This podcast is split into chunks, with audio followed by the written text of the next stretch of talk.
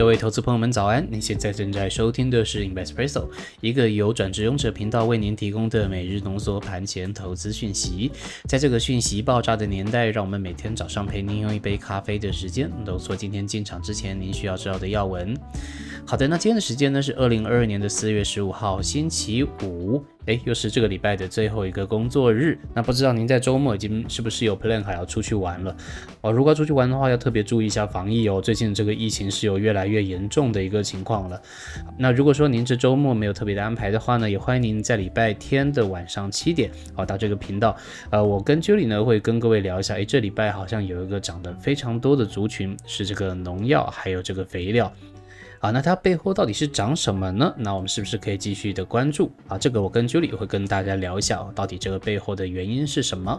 好，那就欢迎您在周日锁定我们的频道了。好的，那我们的独家课程七个投资习惯在 Press Play 平台上线了，已经有不少的投资朋友加入我们，而且掌握到族群的行情。那我们也不断收到加入课程的伙伴们传来好消息，让我们觉得非常的开心。因为我们在上面呢有每日的盘势解析、产业选股以及技术分析的教学分享，那基本上都是很多的干货。那欢迎你到 Press Play 上面搜寻七个投资习惯，或是点击描述栏的链接做参考。好的，那我们先跟大家报告一下台股的行情啊，关注一下盘面的重点。台股昨天呢早盘是开高，一度涨到一万七千三百七十四点啊。不过呢，这个全指股啊，好像是没有力的，最后熄火了。那金融股呢更遭大举的调节，尾盘直接转为下跌。那普遍来讲，台股的成交量还是没有那么好的，上市柜总成交值差不多只有三千两百亿元。好，再来观察一下三大法人的部分，外资呢是卖超八点七二亿元，投信呢是买超十五亿元，自营商呢是卖超十一亿元，加起来合计三大法人是卖超四点二三亿元。好，观察指数的部分，加权指数呢是下跌五十六点，收小的实体黑 K 棒。再来的话是贵买指数 OTC 是上涨零点一五点，目前呢受到五日线的反压，也收倒 T 线。好，再来我们观察一下新台币的部分，是收在二十九点零三元，目前小贬零点零四元。好，请大家继续关注台币的动向。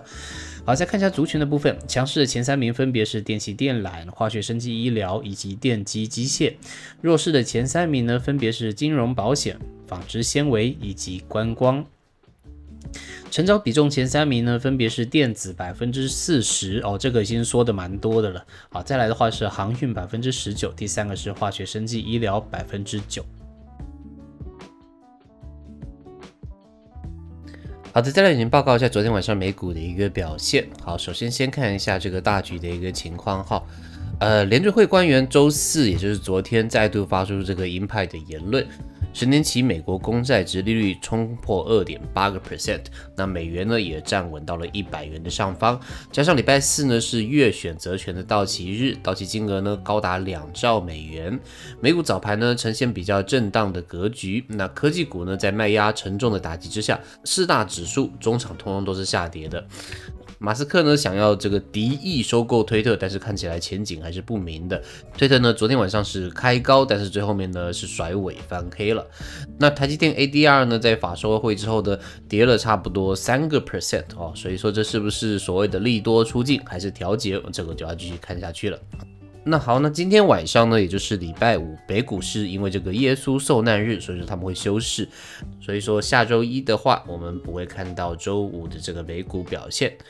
好的，好，那我们看一下指数的一个部分，道琼工业指数呢是下跌一百一十四点，收实体的黑 K 带上影线。纳斯达克指数呢是下跌二百九十二点，收实体的黑 K。非成半导体指数呢是下跌九十一点，收实体的黑 K。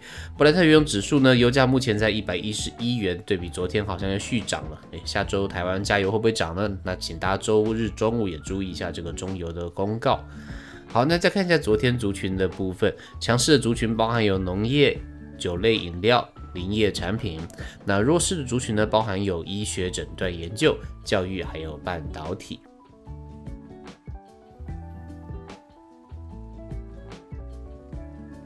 好的，那再来与您分享的是今天的精选新闻。那我们今天要分享新闻的是台积电 Q1 法说会的这个懒人包啊，我们帮您总结为三个重点。第一个呢是财务指标的表现，另外第二个呢是营收来源的表现，以及第三个是未来的一个展望。好，首先先跟各位报告，第一点就是财务的指标。财务指标这边的话，想要 highlight 两个部分。第一个部分呢是获利良好的六大因素，另外第二个部分呢是 Q1 表现的数字。好，先跟您报告获利良好的六大因素。那台积电指出呢，公司的获利由六大因素组成，包含先进制程开发和产能提升、定价、成本优化、产能利用率。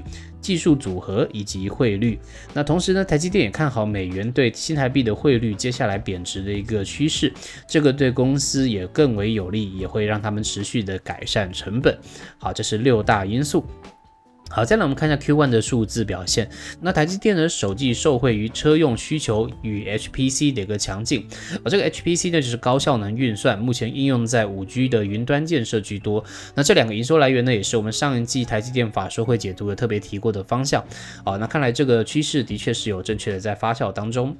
好，那营收的年增率呢，在台积电 Q1 是高达百分之三十六，毛利率呢是五十五点六，对比去年的话是增加了三点二个 percent。哦，还是蛮厉害的哦，这么大的公司毛利率可以稳健的增加，是蛮强的。好，那它目前呢是超越了它的 Q1 财测指标百分之五十五，然后再来的话是税后纯益率是年增百分之四十五点一啊，EPS 高达七点八二元，好，基本上都是非常正向、非常厉害的一个增长。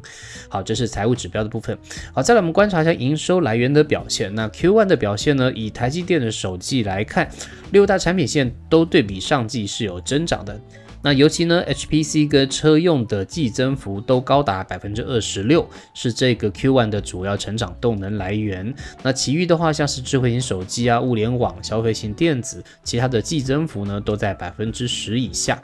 好，这边要特别 highlight 的是高效能运算，也就是 HPC，它手机的营收比重高达百分之四十一哦，是很高很高的哦。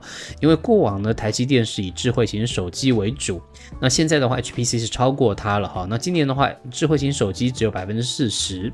那这个总裁魏哲嘉还是蛮看好 HPC 的，他觉得今年的需求会蛮强劲，年增幅呢将会超越公司的成长平均，成为台积电的主要营收成长动能。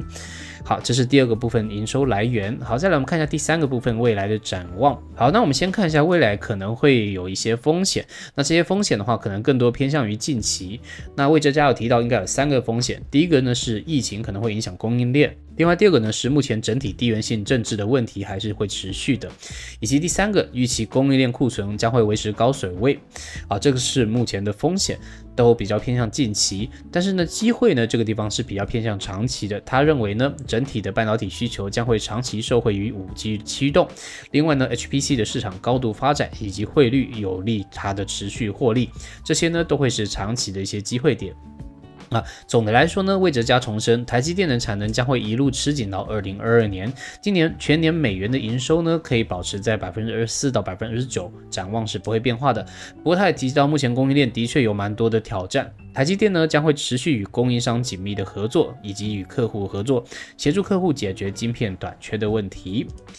好，那以上就是台积电 Q1 法说会的一些内容，整体来说还是比较正向的。不过，就像这个魏哲家有提到，目前呢，在这个地缘性政治不安的情况下，那整体外资对台湾的看法会怎么样，还是要请投资者们继续去观望了。好的，那以上是今天与您分享的盘前要闻内容，都是整理用公开资讯还有新闻，不做任何的买卖进出依据。如果您对我们的节目任何的建议，也欢迎留言告诉我们，一起到我们的 Press Play 平台上面了解我们全面的分析解读。那再次祝您今天操作顺利，有个美好的一天以及一个开心的周末。我们下周一再见，拜拜。